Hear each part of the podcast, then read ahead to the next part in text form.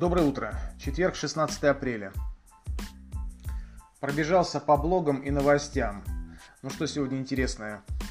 Значит, э, пишет Садальский. Даже в условиях всенародной беды драная попса не хочет отказаться от показухи. 34 человека в Большом театре заразились коронавирусом во время подготовки концерта против коронавируса. Ну просто без комментариев. Кудрин сделал заявление, что в рамках борьбы с кризисом можно использовать деньги со счетов физических лиц.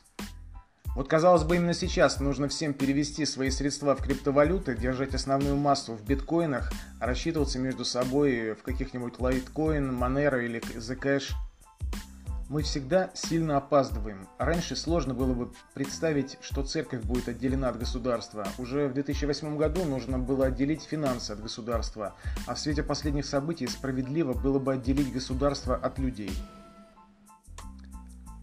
Большинство всю жизнь живут на подсосе и последнюю рубашку с себя снимают и отдают государству только для того, чтобы в трудную минуту всеобщей беды получить поддержку от него. Вспомнил на днях об этом почему-то только спортивный комментатор Уткин. Мне понравилось заявление Уткина про тюрьму за свой счет. Но почему только Уткин? Видимо, бунтарства остальных хватает только на то, чтобы собака удалиться от дома на 110 метров вместо положенных 100. Создается впечатление, что все, у кого были яйца, перестреляли друг друга еще в 90-х, а жалкие остатки сейчас рулят государством. Правда, выходит, что яйца и мозги в принципе несовместимы. Либо то, либо другое. Какие-то у меня печальные выводы получаются. Не хотелось бы так на грустной ноте сегодня заканчивать, и поэтому немного позитивных новостей из Чехии. Чехия опубликовала план выхода из карантина. Уже 20 апреля заработают рынки по продаже автомобилей, автомобильные салоны. Спортом на улице можно будет заниматься профессиональным спортсменам, свадьбы до 10 человек, фермерские рынки и ремесленные рынки. Ну, это все как-то мало меня, допустим, интересует конкретно. Меня больше интересует, когда будет нормально работать почта, и Чехия будет делать отправки э, в Россию, Узбекистан, и ряд других стран, интересующих меня. 27 апреля точки продаж до 200 квадратных метров, если они не находятся в торговых центрах. 11 мая точки продаж до 100 квадратных метров, если они не находятся в торговых центрах.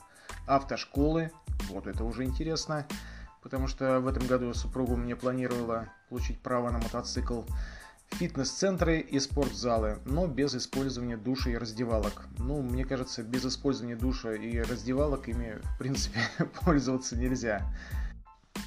25 мая начнут работать рестораны, бары, кафе, но только те, у которых есть своя терраса или место для выдачи еды напитков с собой, парикмахерские, салоны красоты, солярии, музеи и галереи, зоопарки под открытым небом.